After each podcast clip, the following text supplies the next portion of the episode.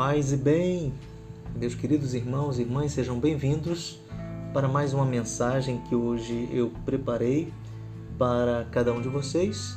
Aqui é o Padre Alberto, o capelão da Capelania Militar Nossa Senhora de Loreto, da ala 10. E hoje o nosso tema, a nossa reflexão é sobre o, a diferença entre solidão e solitude. Será que nós compreendemos que há uma diferença entre essas duas palavras? Neste tempo de quarentena, temos ficado muito tempo em casa, talvez muitos de nós sozinhos ou muitos de nós com muita gente em casa. A verdade é que estamos fazendo a experiência tanto de solidão para alguns quanto de solitude.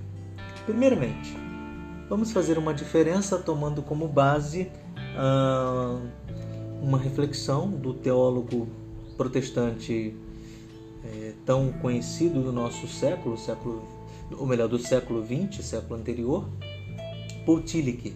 Ele diz o seguinte, que a linguagem criou a palavra solidão para expressar a dor de estar sozinho. E criou também a palavra solitude para expressar, expressar a glória de estar sozinho. Ou seja, há uma diferença entre dor e glória. Como nós vivemos então a questão da solidão e a questão da solitude? Às vezes eu escuto relato de pessoas que dizem: Padre, eu me sinto tão sozinho, tão sozinha mas não é uma pessoa que vive sozinha, pelo contrário, às vezes é uma pessoa que mora com muitas pessoas, que convive com muitas pessoas, mas mesmo assim se sente sozinha e aquilo lhe causa muita dor.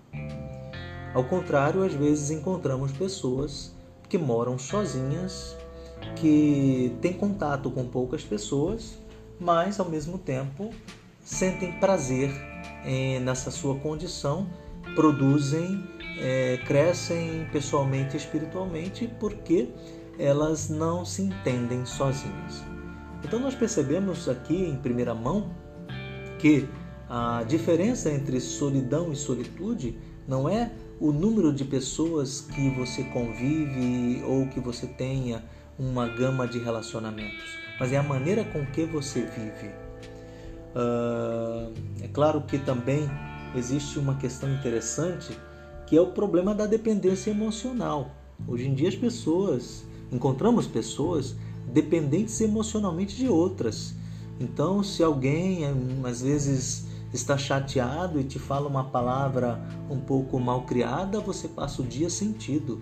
Ah, meu marido me disse isso, minha esposa me disse aquilo, meu filho me disse isso, minha filha me disse aquilo, meu patrão me disse isso, minha patroa me disse aquilo, meu chefe disse isso ou aquilo, e aquilo nos atinge profundamente. Então, aqui é uma dependência emocional. A nossa felicidade não pode depender do outro. A nossa felicidade depende de nós mesmos. Então, a solidão não quer dizer um isolamento, mas uma consciência que a minha dor, a consciência da minha própria dor, ou é, ao mesmo tempo os meus fracassos, os meus sentimentos de dores isso é uma coisa minha, não depende do outro. Ninguém é responsável pela minha infelicidade e ninguém é responsável pela minha felicidade. Então é importante tomar consciência disso. Uh, há um texto bíblico que eu gosto sempre de citar, o Evangelho de São Lucas, capítulo 22, versículo 39 a 41. Em síntese, Jesus sobe o Monte das Oliveiras para orar e ele vai com os seus discípulos, alguns discípulos, mas chegando lá, eles vão para orar. Chegando lá, Jesus ainda se afasta deles e vai para um lugar à parte, ficar sozinho para fazer a sua oração.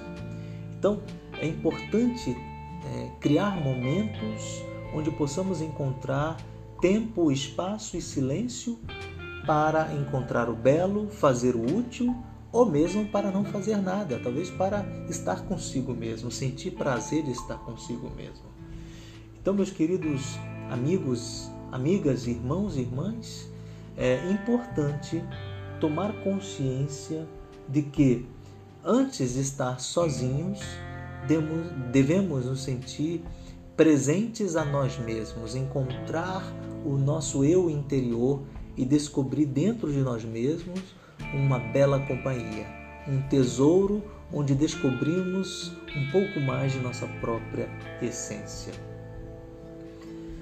Uh, é verdade que somos seres relacionais, a gente precisa, a gente gosta do, de estar com outro, a alteridade nos fascina. E aí a vontade de estar a dois, a vontade de produzir a dois é, é, é, é, é fundamental. Né? Como diz o, o, o filósofo e historiador Leandro Carnal, é um privilégio amar e ser amado. E assim gostaria de concluir essa nossa reflexão. Você tem feito a experiência da solidão? Ou você gostaria de fazer a experiência da solitude? Solidão é estar sozinho e sofrer sozinho. Solitude é estar sozinho e encontrar dentro de si tempo, espaço e silêncio para encontrar-se consigo mesmo. Que Deus nos abençoe. Em nome do Pai, do Filho e do Espírito Santo. Amém.